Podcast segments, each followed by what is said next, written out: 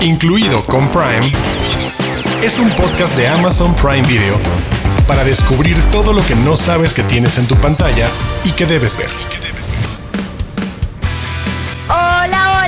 Están escuchando Incluido con Prime, un podcast sobre estrenos, entrevistas, recomendaciones y datos de películas y series, joyas ocultas y todo lo que pueden ver en la plataforma de Amazon Prime Video. Yo soy Diana Su, arroba guion bajo Diana Su, y me acompañan los queridos Arturo Aguilar y Héctor Portillo. Hola amigos, ¿cómo están? Hola Diana, yo, eh, yo arroba caja de películas, no se me había ocurrido antes.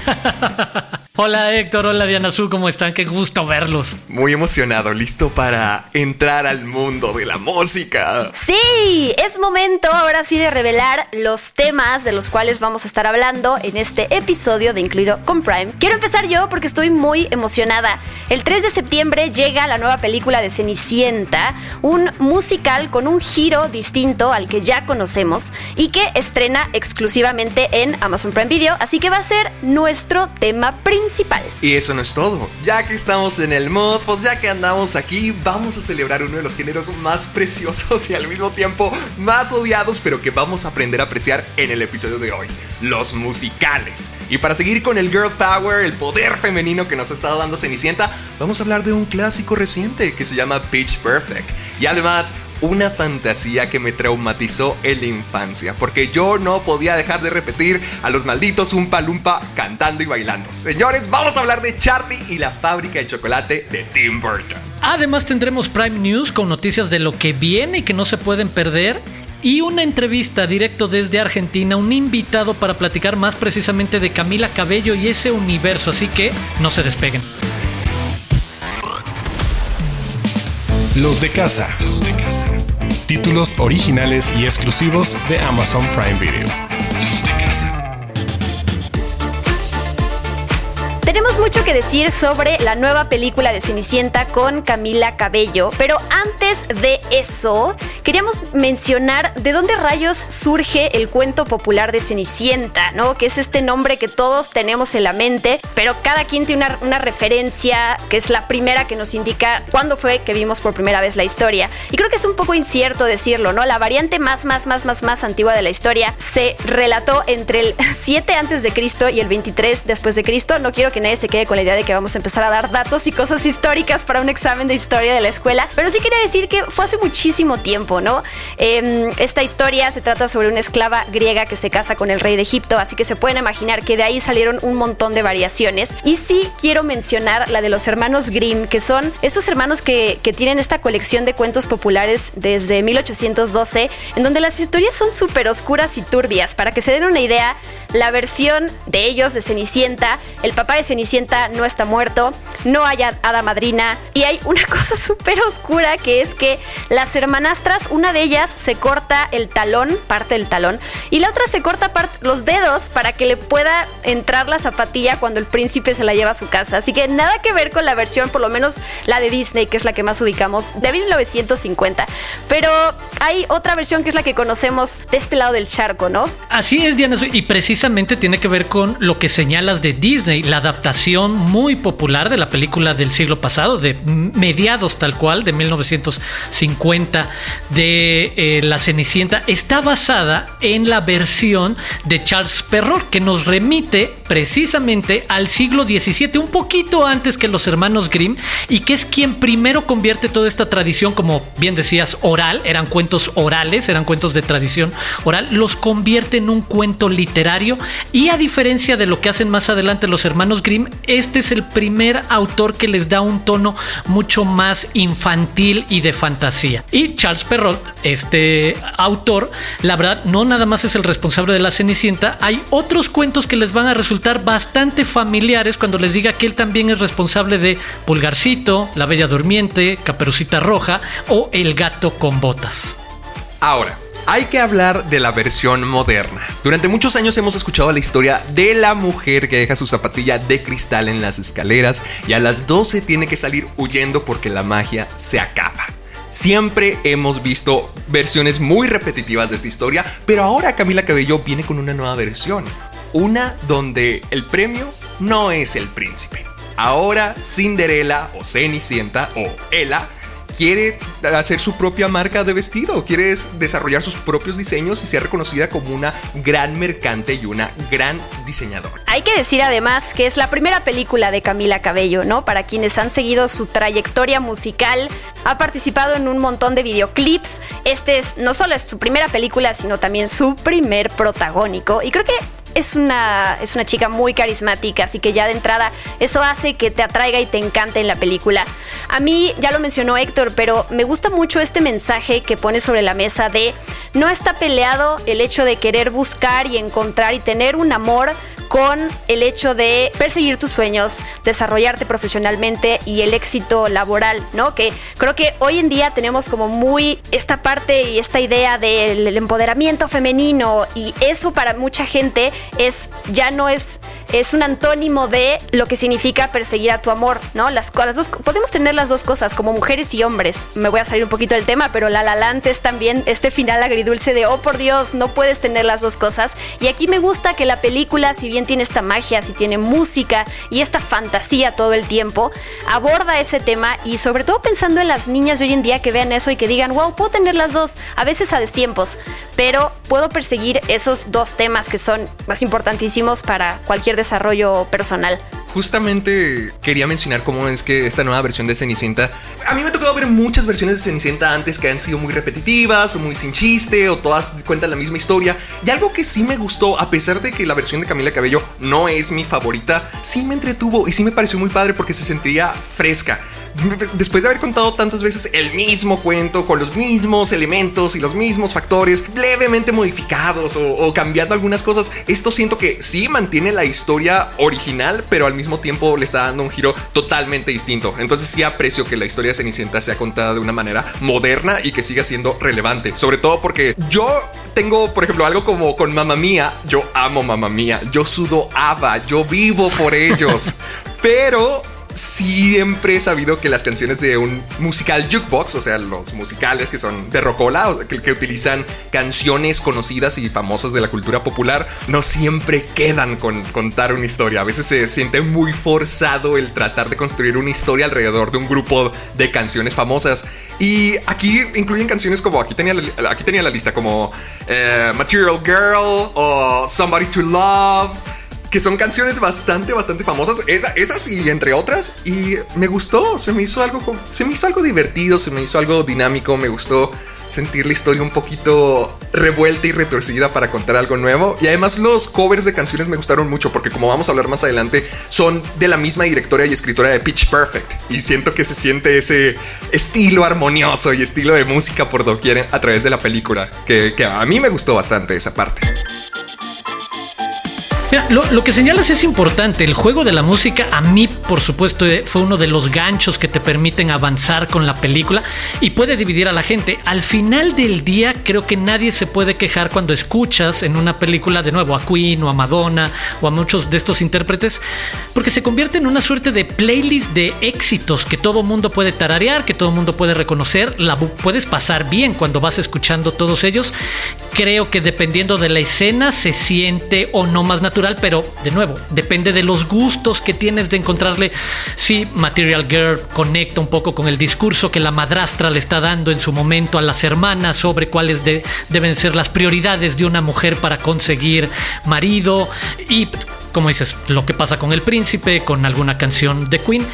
No sé si terminan de funcionar en el sentido de que conecten con la historia, pero lo que sí hacen es regalarte precisamente eso, una playlist que va a ser imposible que no reconozcas, que no disfrutes, que no te emociones. Si eres el papá de los adolescentes que conocen a Camila Cabello y que la han seguido todo este tiempo y vas a tener que sentarte a ver la película con ellos, la buena noticia para ti es que vas a escuchar éxitos, no nada más de la última última década o dos décadas, sino cosas de los 60, 70, 80 y que también eso te permite que sea un poco más, pues, como dice Héctor, moderna en el sentido de cómo se utilizan todas estas piezas. Quizás uno de los puntos claves en el cine hollywoodense que empezó a hacer esto fue Mulan Rouge, ese gran documental jukebox que supo incorporar otro perfil de canciones, tal cual canciones pop que todos conocemos o tenemos guardadas en nuestras playlists de Amazon Music o de Spotify o de donde sea, y que de rato en rato querrías escuchar y si te llegan por sorpresa en una película, creo que hay un atractivo ahí particular.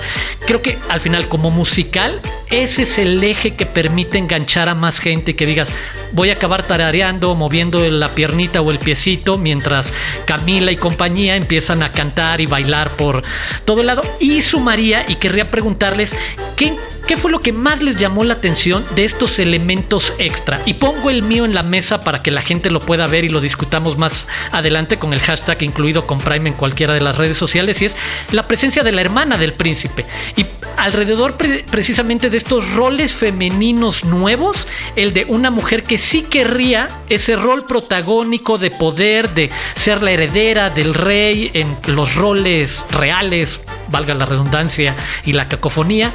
Eh, me parece interesante cómo llegan a poner un personaje que en algún otro momento nunca habíamos visto y que sí tiene esta conversación precisamente con niñas y adolescentes, que es el de, ah, ¿sabes qué? Como decía Diana, no tienes que estar peleado entre la historia de amor y la de realización profesional.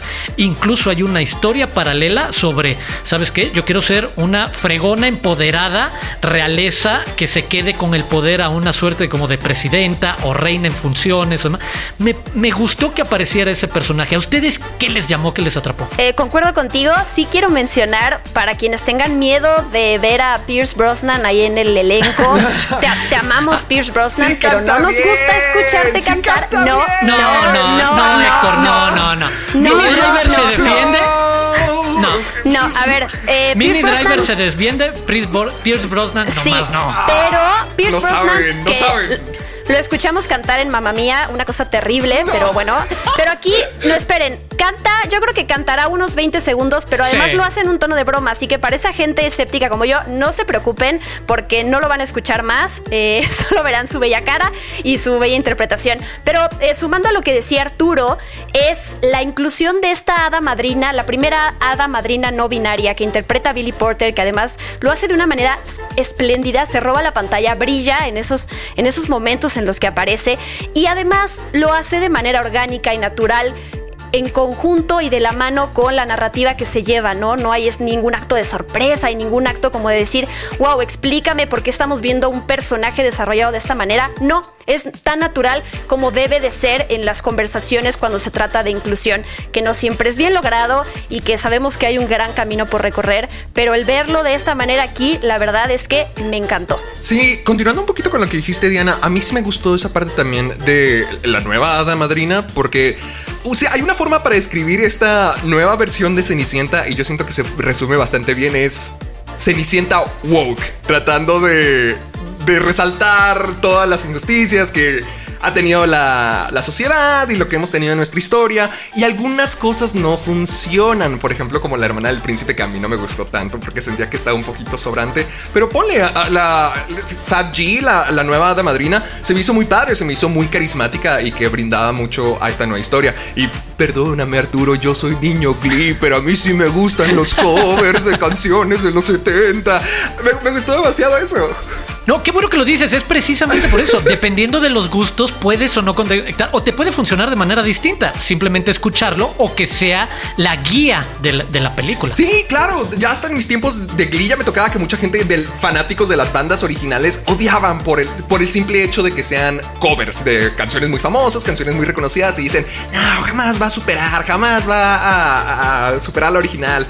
Pero recuerdo todavía, tengo todavía tatuado en la cabeza la canción del príncipe, la versión de Somebody to Love y también la de Material Girl, unas cuantas cosas que pasan en el baile. A mí sí me gustó la música y también me gustó el diseño de vestuario. A pesar de que no siento que sea algo así tan resaltante ni tan reconocible, sí me gustó mucho lo vibrante que eran los colores y cómo estaban llenos de vida. Y eso a mí me gustó, siento que sí es una versión de Cenicienta que tiene corazón. De acuerdo, yo solo quiero apoyar eh, la perspectiva de Arturo porque a mí, yo soy fan de Glee, Héctor, quiero decirlo aquí. Amo los covers, pero sí es muy diferente cuando un cover encuentra su, su espacio en una narrativa que viene ligada a la historia y que no solo lo ponen porque quisieron explotar una canción de hace mucho tiempo o quisieron que voltearas a verla, no sé, la serie o la película porque Madonna está, ¿no? Es muy diferente y siento que hay como tacto y hay pues tal cual inteligencia a la hora de meter estas canciones y no engañarnos solo por el hecho de, ay, bueno, pero es que canté y ya, ¿no? No, no, no va por ahí. pero bueno, les recordamos, Cenicienta llega al catálogo de Amazon Prime Video a partir del viernes 3 de septiembre. Este musical que tiene un giro distinto al que ya todos conocemos y que van a poder ver exclusivamente en Amazon Prime Video. Desde las profundidades. Joyas dentro de Amazon Prime Video. Seguimos con el mood de los musicales y vamos a platicar de otros dos títulos que pueden disfrutar en Amazon Prime Video. Uno de ellos es Notas Perfectas, conocido en inglés como Pitch Perfect, y Charlie y la fábrica de chocolate. Vamos a empezar con Pitch Perfect, esta película que estrenó en 2012, que ahí les va una conexión con Cenicienta, de la cual venimos hablando en este podcast. Una de las guionistas de Pitch Perfect es Kay Cannon, que es precisamente la directora de Cenicienta. ¡Pum! A mí me gusta mucho Pitch Perfect, la primera. Fíjate, yo he visto.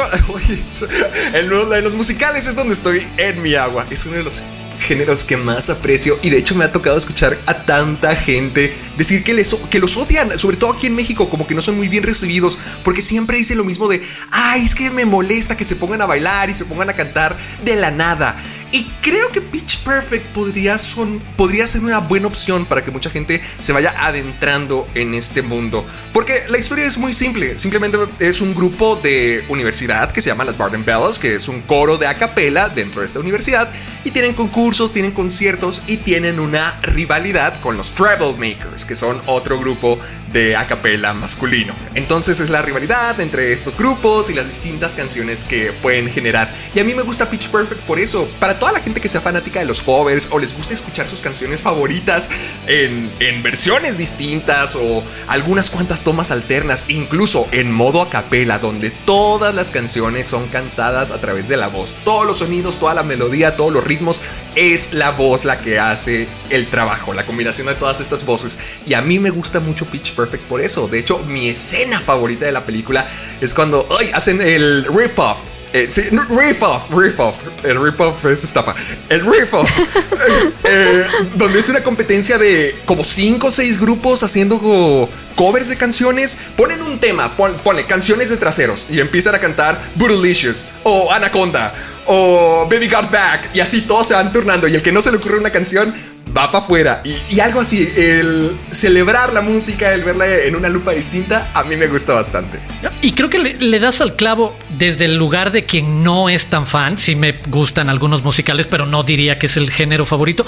Creo que Pitch Perfect es de las opciones o alternativas que proponen algo distinto, precisamente el cómo vas a incorporar estas canciones de la cultura pop, estos éxitos de playlist que tenemos todos guardado en una historia, como dices, natural, de competencia, de conflicto entre dos grupos, ellas y ellos, y utilizando precisamente las canciones que conocemos con ese pequeño truco, el de todas las armonías, todo el ritmo, toda la base, toda la melodía, se van a hacer a través de las voces. Creo que sí es una alternativa muy entretenida para quien disfruta de estar escuchando canciones de éxito en lugar de ponerte un playlist de éxitos en cualquier plataforma musical que te atrevas a escucharlo en este contexto divertido, además con buenas presencias, modernizado. Creo que fue de los últimos casos en los que sí vi que el musical aprovechaba algo distinto para incrustar esas canciones.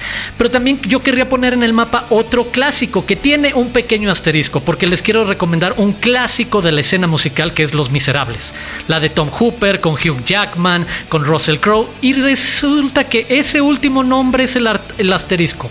Van a disfrutar mucho este gran clásico del musical que es Los Miserables, que tiene además probablemente de la mejor música y letras posibles en los musicales.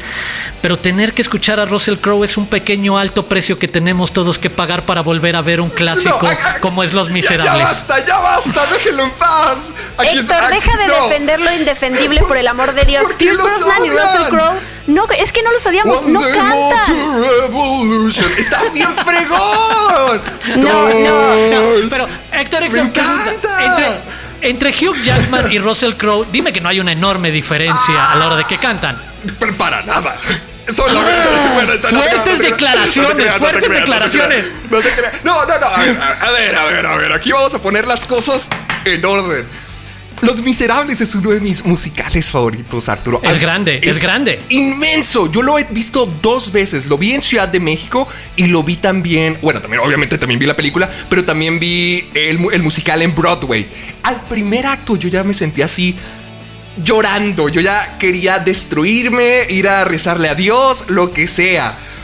Y fíjate que con la película, a pesar de que me gusta mucho y, y mi introducción con Los Miserables fue con la película y me encanta, hay algo que sí no me gusta y es que todas las canciones son en, vivo.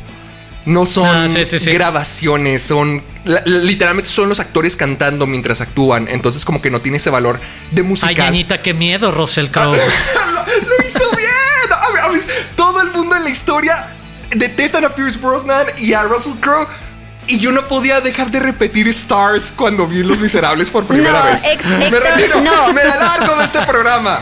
No, no, No, ver. tranquilo, tranquilo. No quiero que formes en la audiencia una, una apreciación errónea hacia Ahora estoy la interpretación y el talento de Russell Crowe y Pierce Brosnan, porque yo los amo, pero no cantan. O sea, ponte a escuchar tú las versiones, las- la ópera, las- las- la puesta en escena, con buenos cantantes cantando justamente la, la- interpretando, perdón, Stars, y vas a entender que Russell Crowe estaba ahí porque era amigo de alguien o porque no sé, o sea, no, ese creo que ya nos estamos desviando un poquito del tema. Vamos a regresar a los el final musicales. de mis tiempos. Te prometo que haremos otro espacio en este podcast y nos dejan todos en producción Quiero para una sección para mí defender. Quiero defender. Va. Está bien. El, el está bien. banquillo de Héctor Portillo, Aquí va. abogado. Es Opiniones como que serie. nadie le gustan. Aquí estoy. Está bien, pero hay cosas que no se pueden defender. Pero bueno, ya habiendo dicho eso, pasamos a otro que en realidad, y estrictamente hablando, y Arturo, no me dejarás mentir, ni Charlie la fábrica de chocolate ni Pitch Perfect en realidad serían musicales, ¿no? Son comedias que incluyen música, porque no tenemos estos personajes que detonan en la calle a cantar en realidad, ¿no? O sea, forma parte como de la narrativa. Entonces, no sé, creo que nos estaremos metiendo como en, ¿qué dices? Aunque en el caso de Charlie y la fábrica de chocolate, su original es una obra de Broadway.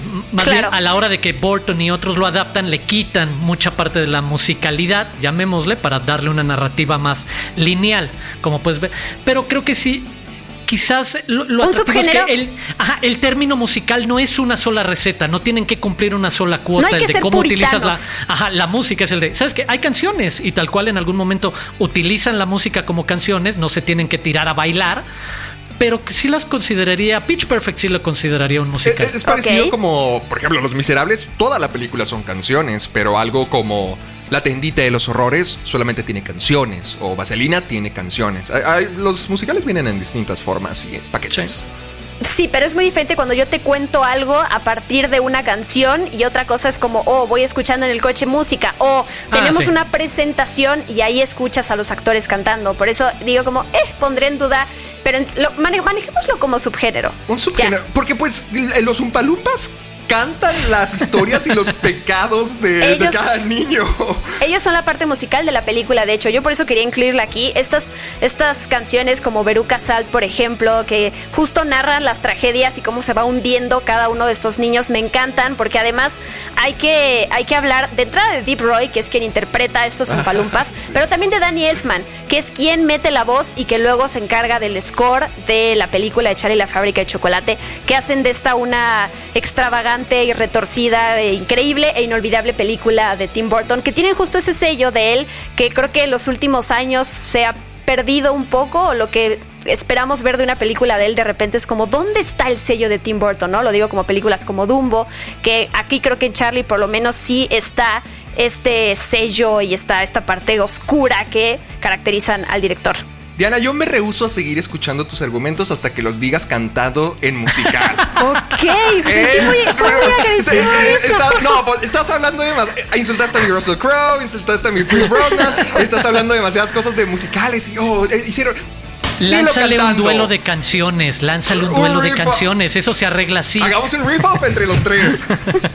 Yo sí canto bien, ¿eh? la verdad, sí, sí voy a hablar de eso porque me enorgullece decir que he tomado clases, estuve en un coro de una iglesia, así que si tú me vienes a, Oh, a oh. tratar de Bring amenazar, it Oh, bring it on, bring it on, Aquí bring it va, aquí va. No, pues bueno, mejor, mejor digamos recomendaciones que nosotros Sí, nos gustan oigan, en Prime. ¿Qué otras? Eh, Pitch Perfect y Charlie la fábrica de chocolate están incluidas en, Amazon Prime Video, también eh, Los Miserables que ya mencionamos, pero ¿qué otras películas podemos ver en el catálogo, pero que están para comprar o rentar?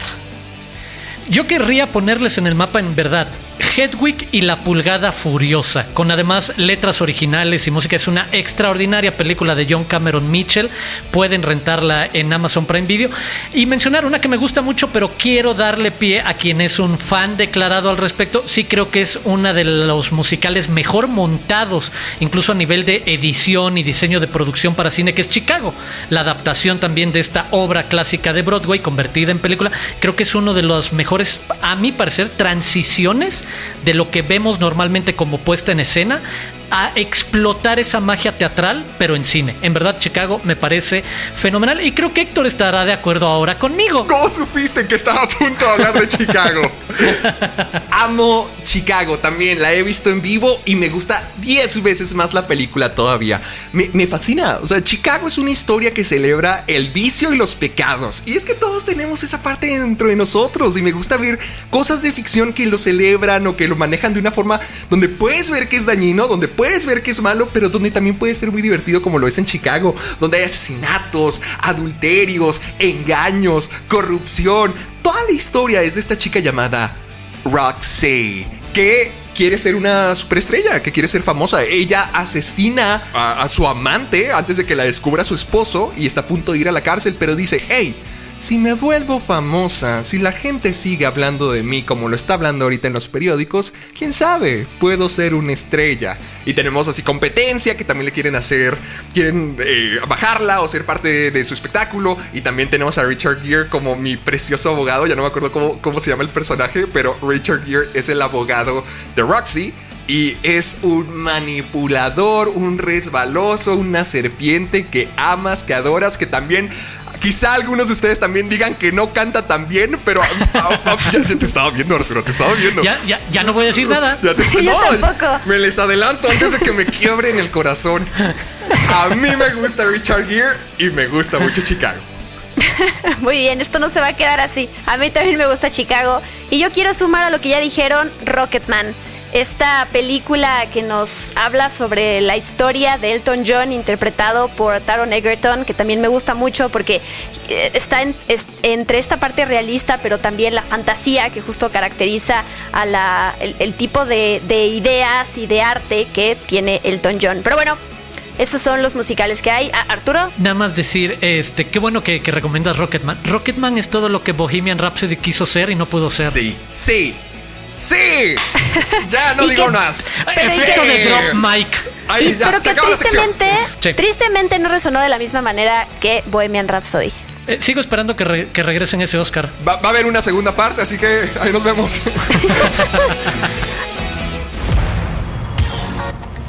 Close Up. El invitado de la semana.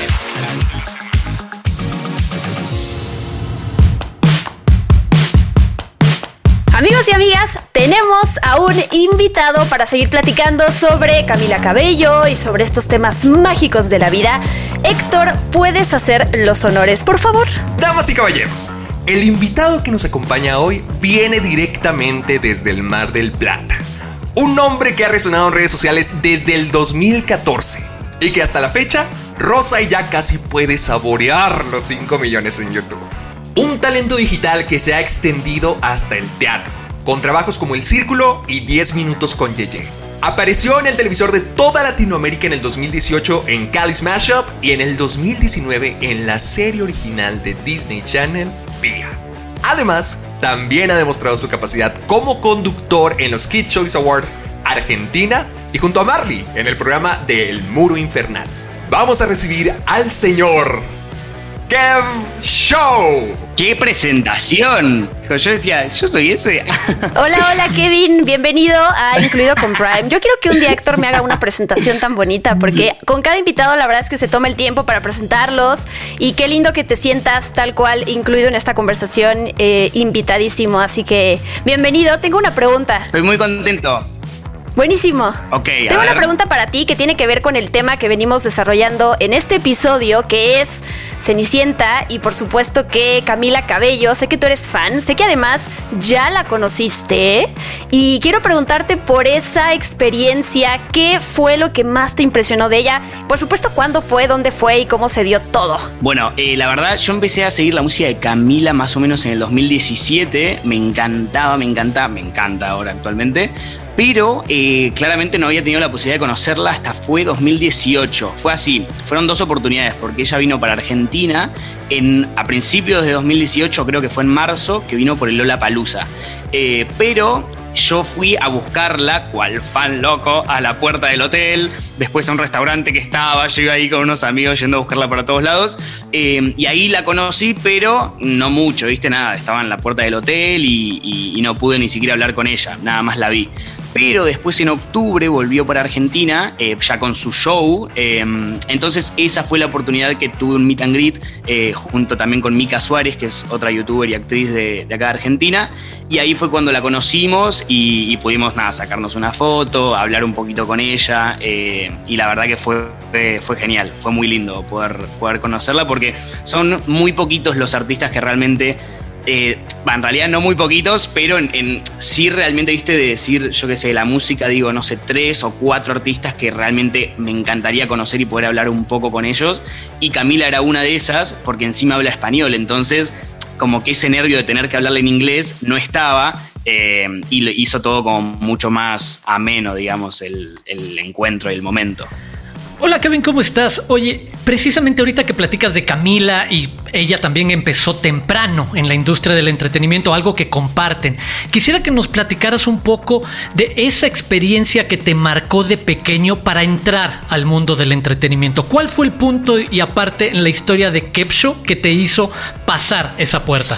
Eh, yo creo que es bastante. Es bastante complicada responder esta pregunta porque es como que yo tengo medio las facetas, como, como decía Héctor en, en la presentación, como la parte de actor y como la parte también de, digamos, creador de contenido. Yo creo que algo que pueda llegar a, a mezclar un poquito todo es el teatro, porque yo cuando empe- yo en 2014 empecé a hacer videos, pero en 2013 fue que empecé mm, eh, con las clases de teatro. Y yo a partir de las clases de teatro cambié completamente eh, mi forma de ser, más que nada. Yo era un chico muy tímido, como que me costaba mucho socializar y, ser así más eh, extrovertido, digamos.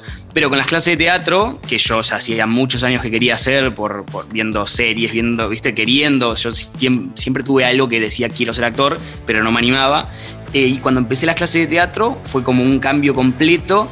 Y al año siguiente de empezar teatro fue cuando me animé a empezar con los videos, eh, porque me habían dado esas herramientas de poder ser un poco más extrovertido, poder perder esa vergüenza que por ahí yo tenía desde siempre, desde que era muy chiquito hasta, hasta que empecé teatro, fui así. Entonces siento que eso fue como el, el punto de aparte que me hizo cambiar y, y poder eh, liberarme y empezar a, a hacer todo lo que realmente tenía ganas, que una de esas cosas era eh, hacer videos.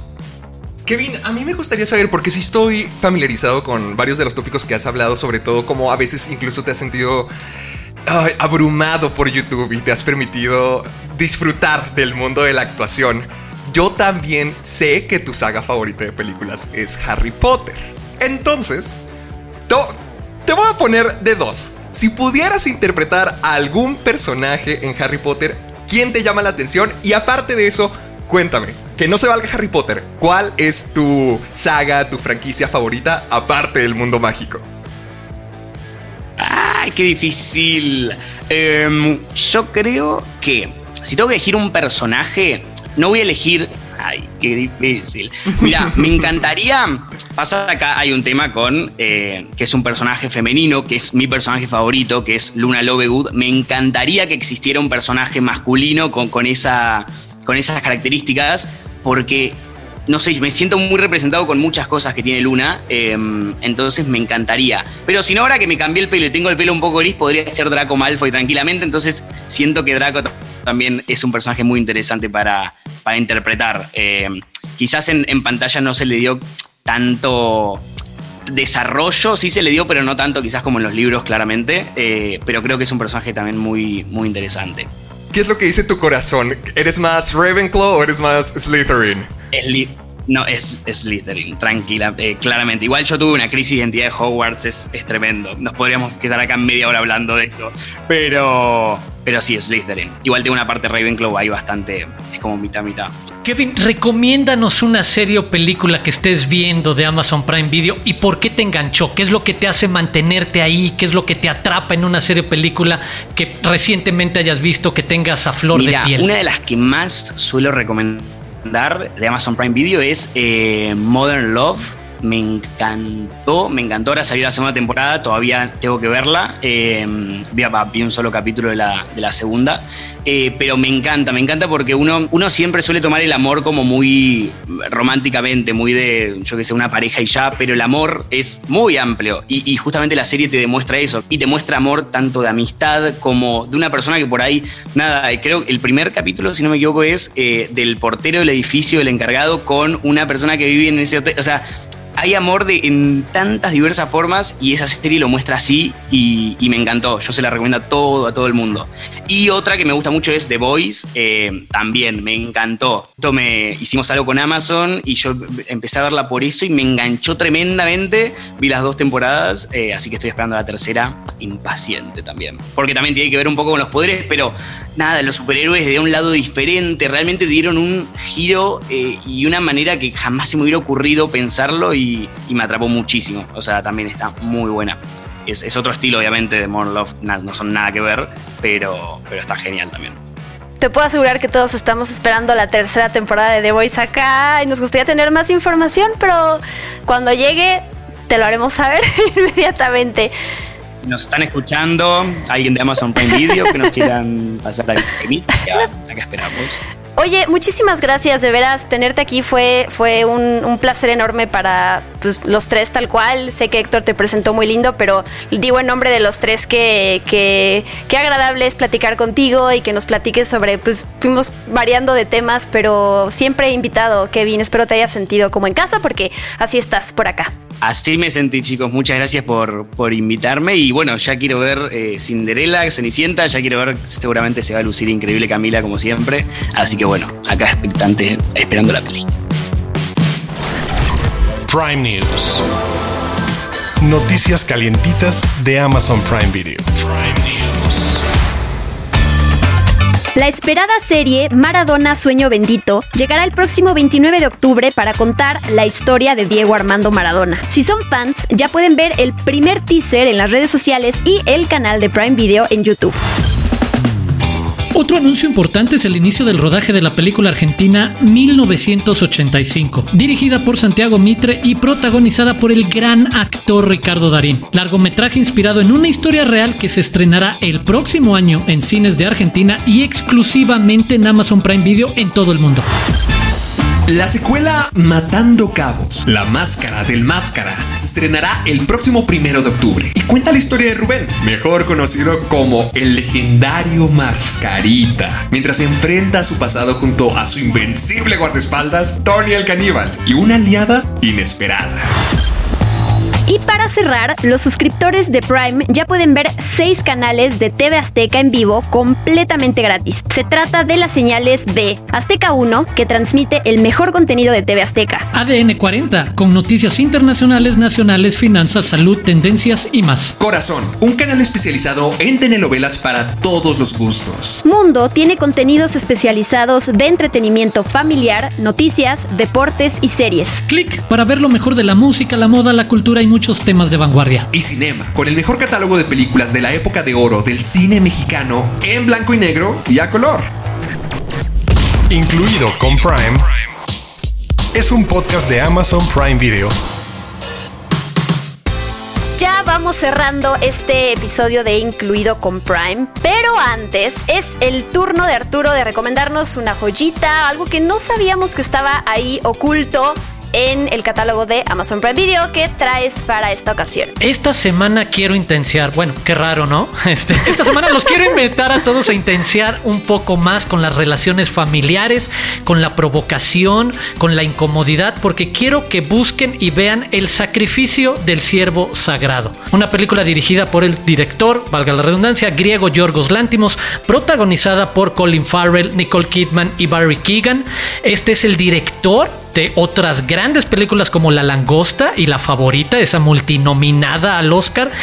Ojo, El Sacrificio del Siervo Sagrado ganó el premio a Mejor Guión del Festival de Cannes de 2017. También estuvo nominado a Mejor Actor Secundario y Mejor Fotografía en los Independent Spirit Awards. Y es la historia de Steven, interpretado por Colin Farrell, este eminente cirujano casado con Anna, una respetada oftalmóloga, que parece que viven felices con sus, sus dos hijos, vida idílica, perfecta, hasta que entra en toda esta relación Martin, un chico de 16 años, huérfano de padre, a quien el doctor decide proteger y ayudar, y no les digo más, porque lo que empieza a pasar entre estas personas se mueven los terrenos casi de la metafísica, no hay una explicación clara de lo que está sucediendo y la manera tal cual de Lántimos de poner en escena las situaciones, de jugar con la fotografía y estos lentes de ojo de pescado, estos gran angulares, en serio te van metiendo en una situación de tensión, de incertidumbre, de incomodidad, de qué carajos está pasando con todos estos personajes y cuando te das cuenta del sacrificio que pide este chavo al doctor para, digamos, liberarlo o dejarlo seguir con su vida, en verdad están por entrar en un viaje súper interesante, así que en verdad espero que la vean y que nos platiquen qué les pareció con el hashtag incluido con Prime, nos tagueen o nos respondan y nos cuenten qué les pareció esa experiencia, a dónde los llevó esta intensiada sobre la familia y el sacrificio y la provocación, perturbación y bueno, ahí está la invitación, esperamos su comentarios.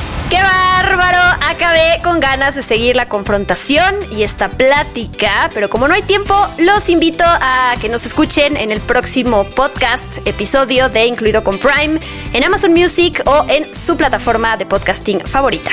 A mí me pueden encontrar en las redes sociales como Caja de Películas en Facebook, Twitter y también como Soy Héctor Portillo en Instagram. Y no se olviden de seguir a Amazon Prime en arroba Prime Video MX para que no se pierdan de nada lo que Prime tiene para ofrecer. Yo soy Arturo Aguilar, podemos seguir la conversación en redes sociales en arroba Aguilar Arturo. Y si acaso ustedes no cuentan todavía con Amazon Prime Video, los invitamos a suscribirse para que puedan disfrutar estas y muchas más recomendaciones que les estaremos preparando. Y yo soy Diana Su, arroba guion bajo Diana Su. Muchísimas gracias por escucharnos. Esto es Incluido con Prime. Adiós.